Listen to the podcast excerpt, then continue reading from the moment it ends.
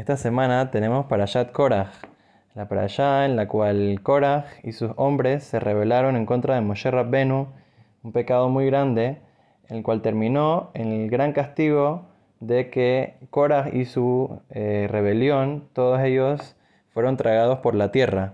un castigo que nunca antes eh, había pasado algo así tan grave. Vemos que es algo muy muy grave eh, meterse en discusión, en masloquet, en pelea y mucho peor cuando es en contra de los líderes del pueblo de Israel. Es algo que la persona tiene que tratar de alejarse lo más que pueda del el masloquet de hacer peleas con los demás. Entonces hice una cosa muy interesante que Moshe Rabbenu como eh, se bajó a él mismo para tratar de hacer la paz, para tratar de de que se calme la rebelión, que se calme la situación, inclusive que él iba, iba a pasar un poco de pena. Dice que cuando Moshe Rabbenu les estaba diciendo, bueno, vamos a hacer eh, la prueba, a ver quiénes son los que tienen razón, eh, que iban a traer el incienso, los eh, hombres de Korah y también a Aarón, a ver quién es la persona que en verdad Dios aceptaba su, su incienso. Entonces dice que en ese momento él les dijo, bueno, mañana en la mañana vengan y vamos a hacer la prueba. La pregunta es, ¿por qué no les dijo hoy? De una vez, vamos a hacer la prueba de una vez. Entonces explican los comentaristas, eh, porque a veces en la tarde, dice que Moshe dice, a veces en la tarde la gente toma un poco de vino, se emborracha un poco, entonces vamos a esperar hasta mañana para que todo esté, todos estén claritos, de que no haya ningún tipo de confusión, etc. Entonces dice que Moshe estaba como insinuando que como que él tomó un poquito, como que él está insinuando eso. Pero obviamente sabemos que Moshe Rabenu no se va a emborrachar así en la mitad de la tarde. Obviamente que no. Entonces, ¿qué estaba diciendo? Estaba diciendo que al ser que eh, toda la congregación de Korah, él estuvo tratando de convencerlos, hacer la paz, tratar de, bajar un poquito su, su orgullo de ellos, y así todo el día dándole, dándole, dándole, y hasta la tarde estuvo tratando y no lo logró, estuvo muy difícil.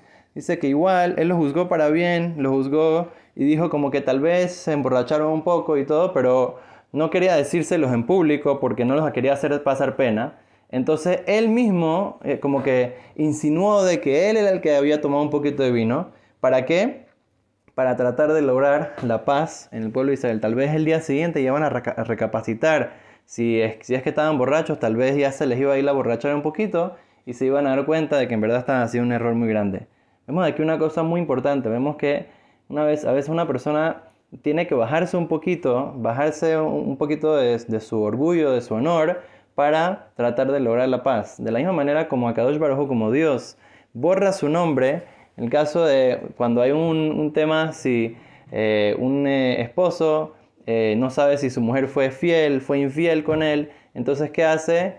Va, la lleva al Betamikdash y entonces ¿qué hace Dios? Le dice Dios a la persona, tú tienes el permiso de borrar mi nombre y meterlo dentro de las aguas de la sotá para revisar, para ver si en verdad esta mujer eh, está todo bien con, su esposo y así eh, regresar la paz al hogar. Vemos la importancia que inclusive Dios eh, borra su nombre. Entonces, de la misma manera nosotros tenemos que tratar de bajar nuestro orgullo y nuestro honor, inclusive que tengamos la razón para tratar de llegar en toda situación a la paz, tratar de resolver la situación sin que haya eh, que sin que haya eh, pelea. Como sabemos, la pelea es como fuego.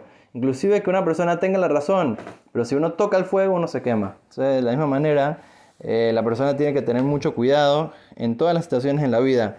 Que, se vea como que si eh, la persona tiene que darse cuenta que una pelea es como un fuego. Uno tiene que alejarse lo más que pueda de eso. como una vez que pasó en una, una parábola, que llegó un, señor muy rico, iba con su hija caminando, y entonces el señor rico tenía un saco así, bien fino, muy bonito, y vino una persona borracha y trató de, quitarle el saco. Entonces no lo dejaba, no lo dejaba irse, no lo dejaba irse.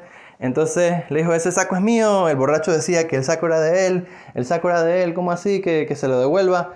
Entonces el Señor dice, no, obviamente, yo sé que es tuyo, es verdad. El, señor rico le dijo al borracho, sí, es tuyo, es tu, es tu saco, es tu saco.